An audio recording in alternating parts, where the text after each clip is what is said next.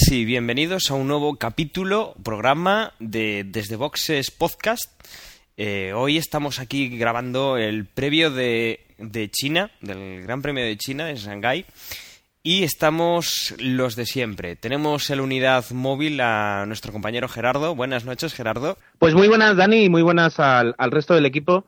Eh, por dificultades técnicas eh, de, de, de, de, no tener ah, electricidad en mi, en mi MacBook, pues hoy el iPhone me, me, está echando un capote y espero que aguante. De momento las pruebas son, son buenas, así que muy buenas y dispuesto a hablar de Fórmula 1. Tenemos también a nuestro compañero Jorge desde, desde Puebla. Muy buenas, Jorge. Hola, buenas noches. Preparados para, para hablar del Gran Premio de China, cuarto, cuarta carrera de, de este campeonato.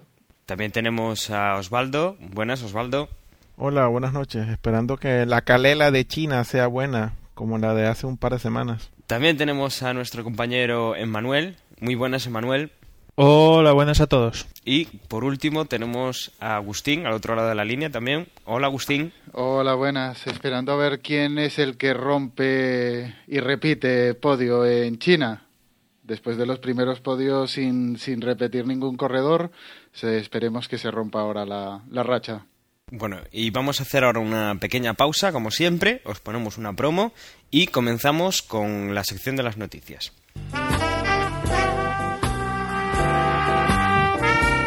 ¿Estás cansado de oír hablar de sexo? ¿Piensas que lo sabes todo sobre el sexo? Entonces es que no conoces el nuevo podcast Alma Adentro con Moni. Un podcast en el que hablo de sexo de una forma divertida y muy amena, donde lo que pretendo es que todos lo pasemos muy bien. Puedes encontrarme en iTunes como Alma Adentro o en mi blog almadentro.com. Espero.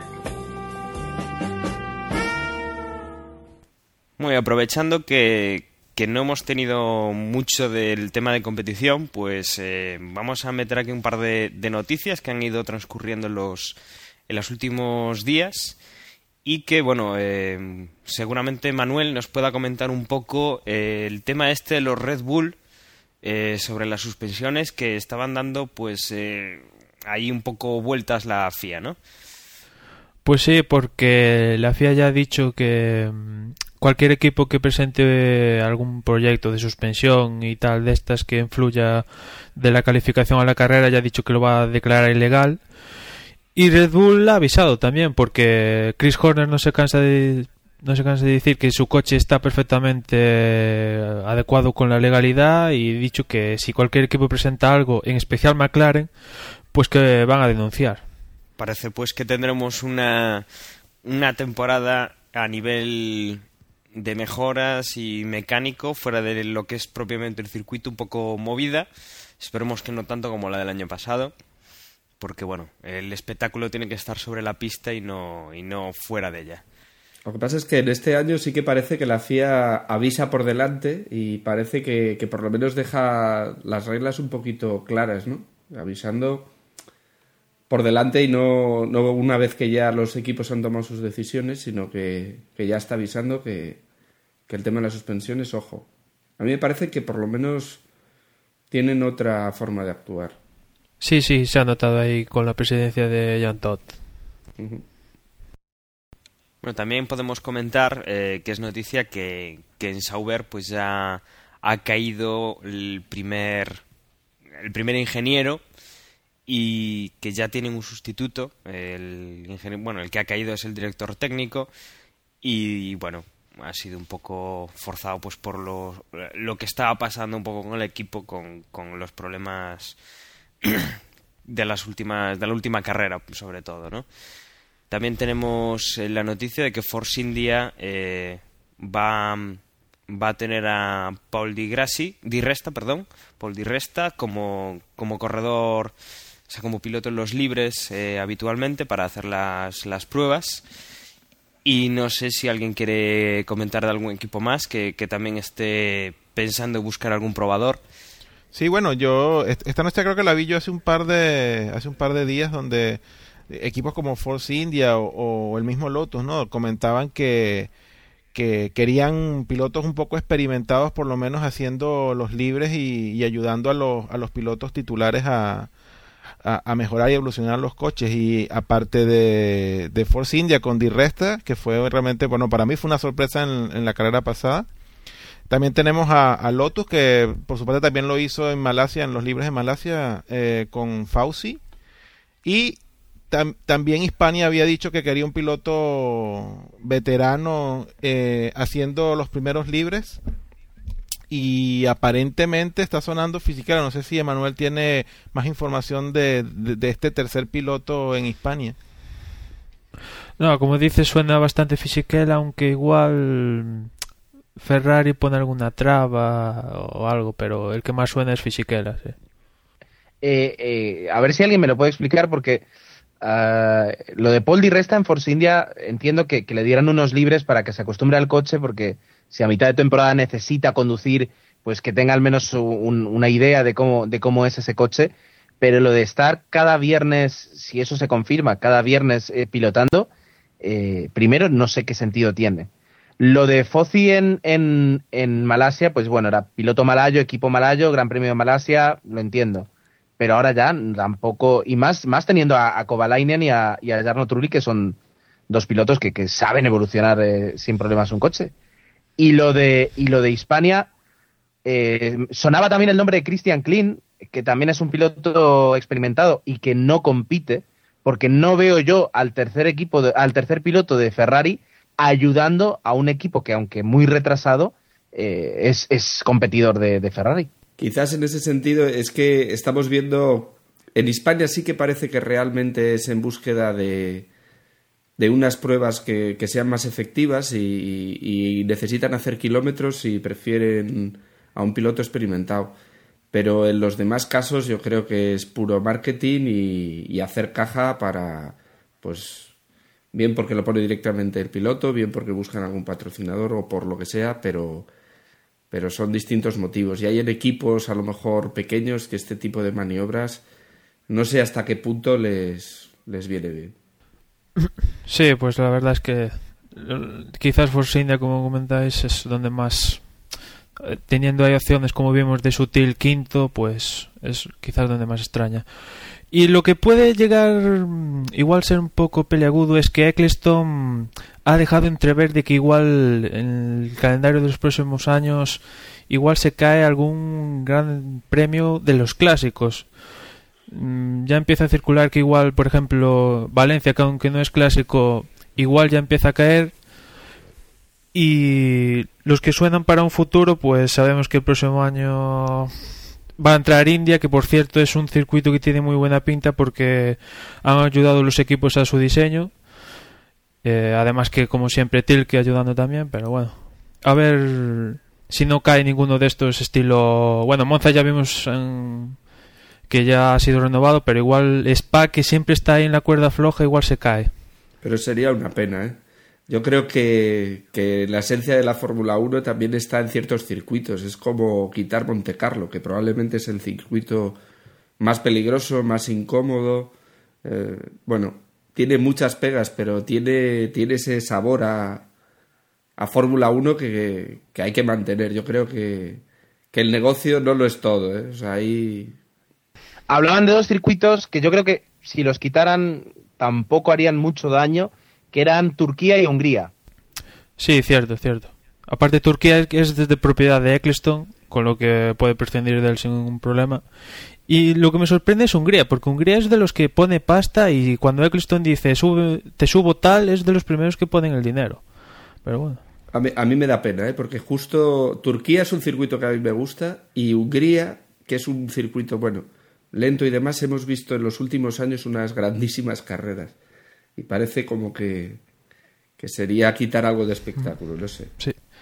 Eso sí, el, caramelo de Nueva York o New Jersey que se viene hablando, pues es muy goloso y Eccleston está que se le cae la baba. Y después también suena para un futuro el Gran Premio de Rusia que ahora que está Petrov, pues siempre pues llama más. Y después de, hablar de los circuitos, podemos hablar de que en Ferrari empieza a haber movimiento y empieza, empieza a discutirse sobre cuál será el sustituto de Massa, porque Massa en principio tiene contrato hasta el 2011, me parece, y, ya se empieza a hablar de Cúbica como posible sustituto, ya está empezando a empezar eh, rumores, eh, movimientos y demás. Yo creo que es un poco pronto, no sé qué pensáis vosotros. Yo, yo pensaba que también Vettel estaba en esa lotería, pero si el rumor ahora fuerte es con Kubica, bueno, a lo mejor eh, es que lo de lo de, lo de Vettel era pues era con poco fundamento, aunque bueno, rumores como tal no tienen fundamento ninguno, ¿no? Pero para mí me parece haber escuchado que también Vettel estaba en esas apuestas. Vettel hizo algún tipo de de declaración en la que decía que no le importaría vestirse de rojo. Así es, así es. Y tan pronto salió de lo de Kubica, desde Ferrari se han, ha surgido eso de que van a renovar a Massa por tres años. Igual señal de que igual se lo están pensando, porque siempre que dicen que van a renovar, igual no lo renuevan y se cae. Pero ya se empieza a mover demasiado, nada más tres carreras. Ya normalmente solemos hablar a partir de Mónaco, una cosa así, pero aquí ya prontito, porque mm, en Red Bull se han apurado a decir que el que no corre peligro es Vettel, como es obvio, y que tanto Weber como Buemi y Algo Suárez se lo van a tener que ganar en la pista así que el próximo año. Incluso también se está, se está rumoreando que Kimi Raikkonen a mitad de temporada pues se pensará el, volver o no a la Fórmula 1 y como piloto de Red Bull. Sí, desde Alemania ya, ya casi dan por confirmado esto de Raikkonen que la verdad es que Raikkonen siempre bailando con su helado, que si rallies, que ese mundial, De todas formas, eh, de todas formas yo creo que hay que darle pues la credibilidad justa a estos, estos rumores eh, que muchas veces corresponden más a intereses de, representantes de cara a, conseguir pues mejores mejores contratos etcétera o, patrocinadores que no a, una voluntad real de, las escuderías o los pilotos a moverse. Así que estamos en abril la temporada termina en octubre muchas veces los fichajes hasta noviembre diciembre no nos enteramos así que yo me lo tomaría con calma Sí, también lo que son los, los periodistas necesitan vender periódicos, eh, horas de, de televisión, radio y demás, y, a veces muchas de estas cosas son rumores y hablar por hablar y llenar espacios, o sea, tampoco hay que darle demasiada fiabilidad. Sí, eso, la credibilidad justa que merece. Y seguimos porque mm, Schumacher, que estaba un poco indeciso si volver a la GPDA o si no, pues al final sí va a volver a la GPDA, un organismo que ayudó a él en gran parte a, pues a formar. Y Schumacher también viene dando unos cuantos titulares porque al parecer, no sé, por ahí se ha escuchado de que en Australia tuvo un fuerte enfrentamiento con Ross Brown, que igual se escucharon gritos y todo. ¿Qué pensar de Schumacher tras ver tres carreras? ¿Es el mismo? ¿No es el mismo? ¿Le falta coche? ¿Lo veremos a lo largo de la temporada mejorar? Ahí creo yo que Schumacher es que venía de un Ferrari hecho a medida de él, o sea, y ahora, aunque trabaja mucho para él, eh, no es lo mismo, lleva un par de años sin subirse a un coche y, y, tiene una cierta edad y, los regresos son duros. Yo creo que le veremos mejor de lo que está, pero desde luego sí que da cierta pena verle en algunas ocasiones muy por debajo de lo que se esperaba de él. Sí, yo, yo estoy de acuerdo con Jorge en que probablemente eh, una vez que el campeonato entre en una fase un poco más ya adelantada, sí, yo creo que vamos a ver una, una mejor versión de Schumacher de la que hemos visto en estas, en estas carreras iniciales, pero concuerden que no creo que veamos al Schumacher que recordamos de hace cinco o seis años. Efectivamente, pues hay muchos factores que están jugando en su contra y, y bueno, obviamente eh, el paso del tiempo cobra y, caro. Y yo, quería otro apunte, ya que estamos hablando de declaraciones y de, declaraciones así un poco eh, polémicas. La declaración de Alonso apenas terminada la carrera, la carrera pasada, diciendo que le habían dado un regalito a Red Bull. ¿No, no consideran ustedes que eso también es un, un titular un poco polémico. ¿Qué declaraciones? ¿Qué declaraciones? Porque no. Ahora, de verdad que no lo, no lo, no lo recuerdo ese, ese comentario. Bueno, las declaraciones que eh, rondaron toda la prensa después de la carrera como queriendo desmerecer la, el, el doblete de los Red Bull en, en, la carrera de, de, Malasia. Diciendo que, bueno, que por la mala actuación de Ferrari, pues fue lo que hizo que los Red Bull ganaran. Hombre, evidentemente la cagada de Ferrari y la cagada de McLaren ayudó muchísimo al doblete de, de Red Bull, pero en el fondo se están tirando piedras sobre su propio tejado, porque quien lo hizo mal en clasificación fueron ellos, no fue Red Bull. Sí, incluso Martin Wismar también se ha lucido diciendo que si McLaren estuvieran ahí, pues la carrera pintaría de otra forma, cosa que, como dice Jorge, tirar piedras para su tejado. En todo caso, en todo caso, Weber ha dicho que los Red Bull no iban a tope, ¿eh? que aún podían tirar mucho más, con lo que los Red Bull siguen ahí y van a estar toda la temporada. Y los Ferrari parece ser que sí que tienen los motores contados y, y con problemas a, a, ver cómo lo solucionan en un futuro. Sí, muchos está hablando sobre, sobre que Alonso pues ya, eh, ya ha quemado varios, varios motores eh, que bueno, eh, que si va un motor por carrera obviamente no va a conseguir llegar a final de temporada sin tener que andar penalizando cada vez que ponga un motor extra a los 8 de, de cada temporada. Bueno, una cosa que nos quedó sin comentar en, en el anterior capítulo fue esa maniobra que tuvo Hamilton eh, adelantando a Petrov que cuando lo iba a adelantar pues eh, hizo creo que cuatro o cinco movimientos, cambios de sentido, bueno, una cosa que resultó extraña y que casi todos pensamos que le deberían sancionar, aunque queríamos que no lo iban a hacer, como al final sucedió. Y es que mmm, parece que Johnny Herbert, el antiguo piloto de Fórmula 1, estuvo ahí con los comisarios y parece que eso fue lo que le salvó a Hamilton de una posible sanción. Y esto de los comisarios empieza a notar un poco con las sanciones porque llevamos tres carreras y no se ha visto ninguna sanción con lo que empiezan a influir y por ejemplo en China veremos a Alex Burth eh, en el puesto de comisario. Y esto no es un poco, porque creo, nosotros al principio de temporada estábamos más bien pensando que con este cambio eh, y siendo los comisarios pilotos íbamos a, íbamos a ver justamente lo contrario, que íbamos a ver que las normas se, se cumpliesen y que pues este tipo de, de, actitudes de los pilotos iban a ser castigadas y, estamos viendo que todo sigue más o menos igual que, que lo que criticábamos el, el, año pasado, ¿no? Yo, yo opino justo lo, lo contrario que tú, eh, eh, Osvaldo. Eh, al parecer a Hamilton sí que se le mostró una bandera eh, que, que, viene a decir estás comportando de una forma antideportiva, si sigues así te vamos a sancionar. Y yo creo que cada vez la Fórmula 1 está, se está pareciendo un poco más al baloncesto.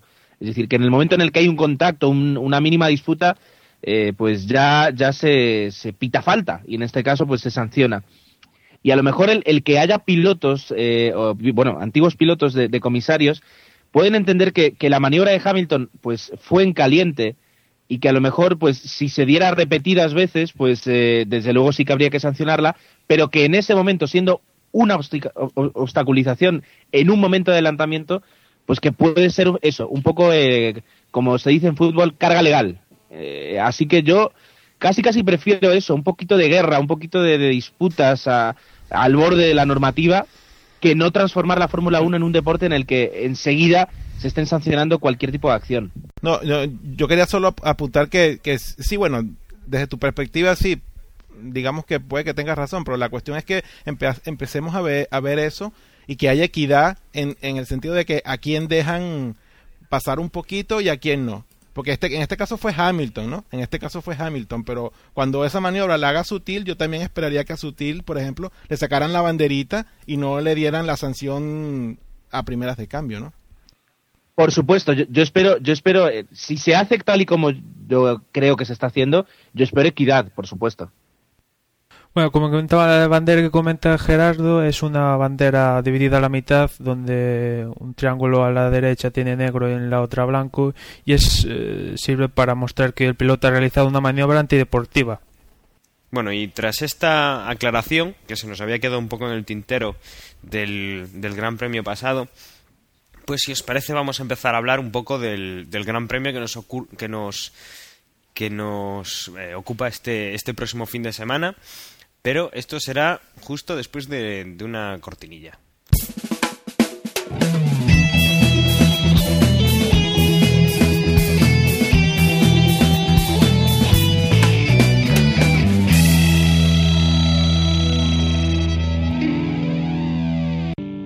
Bueno, pues eh, seguimos con la, con la gira de la gira de circuitos lejos de, de Europa y esta vez nos toca el circuito de, de China, el Gran Premio de Shanghái.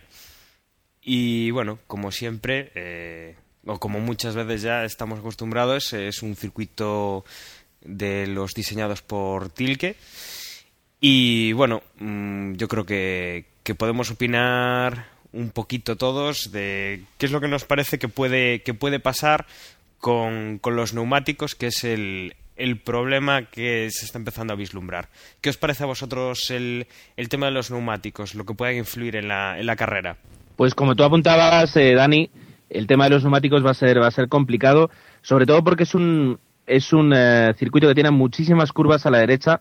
Recordemos que la primera es una curva de, de prácticamente 270 grados, que yo tuve la, la, suerte de poder ver en directo cuando estuve allí en el, en el Gran Premio del, del año 2006 y eh, con coche, con neumáticos lentos y con coches eh, cargados, pues eh, curvas así pueden deteriorar muchísimo el, el, el, eh, los, bueno, los neumáticos de los coches y pueden dar casos como, como el de Pedro de la Rosa con, con neumáticos totalmente ya desgastados y, rodando en unos, en unos tiempos malísimos. Así que eh, Ahí, por ejemplo, Ferrari puede tener una ventaja con respecto a, al resto de escuderías porque ya se ha visto que son los que mejor tratan los, los neumáticos. Y bueno, eh, parecía este año que decíamos que no iba a haber mucha estrategia al, prohibirse los repostajes y vemos que este año pues en el cuidado de los neumáticos está, está gran parte de la estrategia de las carreras en, en esta temporada. Y además producen eso que tanto nos gusta, que son los adelantamientos. Porque al, al haber tantos tanta diferencia en algunos momentos de la carrera de velocidad, pues claro, produce que coches con ruedas nuevas puedan adelantar a un coche que está a punto de cambiarlas eh, casi sin despeinarse. También, bueno, eh, Bristol ha avisado, eh, ya ha puesto en aviso de que eh, están previendo problemas eh, de graining, que bueno, es eh, algo que nos, nos, puede comentar Manuel, en qué consiste ese problema de, de los neumáticos. Pues el graining consiste en que mmm, la, la, parte bueno la parte de la rueda que se va desprendiendo se va acumulando en los laterales y va produciendo pequeñas montañitas con lo que no, ha, no es el mismo agarre y se va perdiendo tiempo poco a poco pero se va limpiando poco a poco digamos que se va compensando al paso de las ruedas pero eh, puede ser un problema, sobre todo en este año que, que hay que estar mucho tiempo en pista dándole. Y sobre todo porque lo, lo, que comentaba también Gerardo, ¿no? que si hay más curvas para un lado que para el otro, se pueden afectar más los neumáticos de, de uno de los dos lados y que bueno el coche pues se pierde un poco esa, eh, esa simetría ¿no? de, de un lado tocado y del otro lado un poco más bueno mejor estado y que bueno que puede provocar algún algún problema o que puede suponer algún alguna complicación para los pilotos no a la hora de conducir Sí, es, un, sí, es una de, las causas, estas curvas así que comentáis, que se van cerrando poco a poco y eso es lo que va, va provocando que se agudice más esto. Y también hay que tener cuidado mmm, con la lluvia, aunque viendo partes meteorológicos a día de hoy con respecto al fin de semana dicen que no va a llover, pero en China siempre puede caer el chaparrón en cualquier momento. Ya lo vimos el año pasado que fue una carrera en lluvia y ganó Vettel y no es una lluvia como Malasia que cae y te olvidas, pero igual cae el chaparrón, una nube que pasa por ahí. De todas formas, eh, yo a los le doy más credibilidad a, a, un, a una estación meteorológica que puedas comprar en el, en el Lidl por 15 euros que a todos los meteorólogos de la Fórmula 1 porque eh, la carrera pasada estaban, estaban ya los carpinteros preparando el, el arca de Noé según lo que decían el viernes y el sábado los, meteorólogos de, los equipos, y al final vimos una carrera absolutamente en seco. Así que yo no sé eh, si realmente estos meteorólogos trabajan o, realmente han comprado todos una estación de Lidl de, de 15 euros y la utilizan, porque, porque vaya tela. Bien, y para los, eh, para los horarios de, de, esta, de este Gran Premio de China, eh, pues nos va a tocar un poquito madrugar de nuevo. Tenemos el viernes, los primeros libres son a las de 4 a 5 y 30 de la mañana y los libres 2 de 8 a 9 y media de la mañana. Probablemente esos sean los que podré ver yo, porque no, me niego a pararme tan temprano.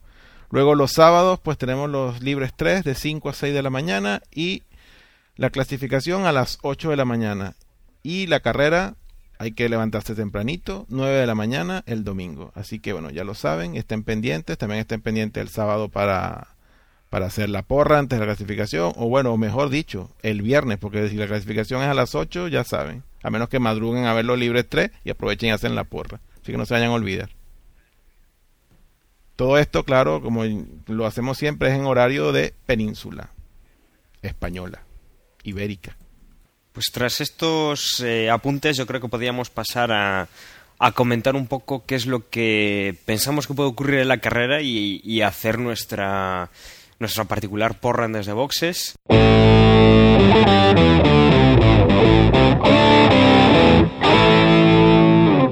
Eh, ¿Quién quiere ser el primero en comentar eh, qué es lo que qué es lo que cree que va a pasar? Deja que sea Ger. A ver con qué nos sorprende hoy. ¿Con qué sorprendo?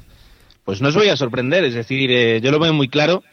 La carrera, la carrera se pinta en verde para Fernando, que yo creo que va a conseguir la segunda victoria ya con Ferrari, la segunda victoria de la temporada en este cuarto Gran Premio. Eh, seguido, pues muy probablemente por, por eh, Lewis Hamilton, que tiene un coche muy bueno y que demuestra carrera tras carrera que que como conductor eh, pues eh, apenas tiene rival. Y tercero, yo creo que va a ser la carrera de McLaren y Jenson Button se va, se va a poder subir otra vez al podio. Así que yo veo, yo veo un doblete de McLaren acompañados y coronados eh, por, por el español, por Fernando Alonso. Mm, desprecio absoluto por, por Red Bull y por, y por Massa. El enemigo, es que es el enemigo, es el enemigo. Un segundo, es decir, veo, veo una demagogia muy clara, Agustín, cuando eh, por no ponerlos en los tres primeros lugares dices desprecio absoluto. Yo espero por, por, eh, por los puntos de, para la escudería que más saque de cuarto y no sé por qué me dan la nariz que en este Gran Premio los Red Bull pueden sufrir otra vez algún tipo de problema o bien mecánico o bien de fiabilidad o bien de conducción y pueden no terminar en los primeros puestos. Bueno, yo por llevarte la contraria, si me dejáis a mí, eh, creo que va a ser una carrera eh, más normal, es decir, que viendo cómo, cómo sea la parrilla de salida es como más o menos va, va a acabar la carrera. Y pienso que eh, Vettel va a repetir victoria. Mm, segundo sí que puede ser Alonso y, y tercero Massa.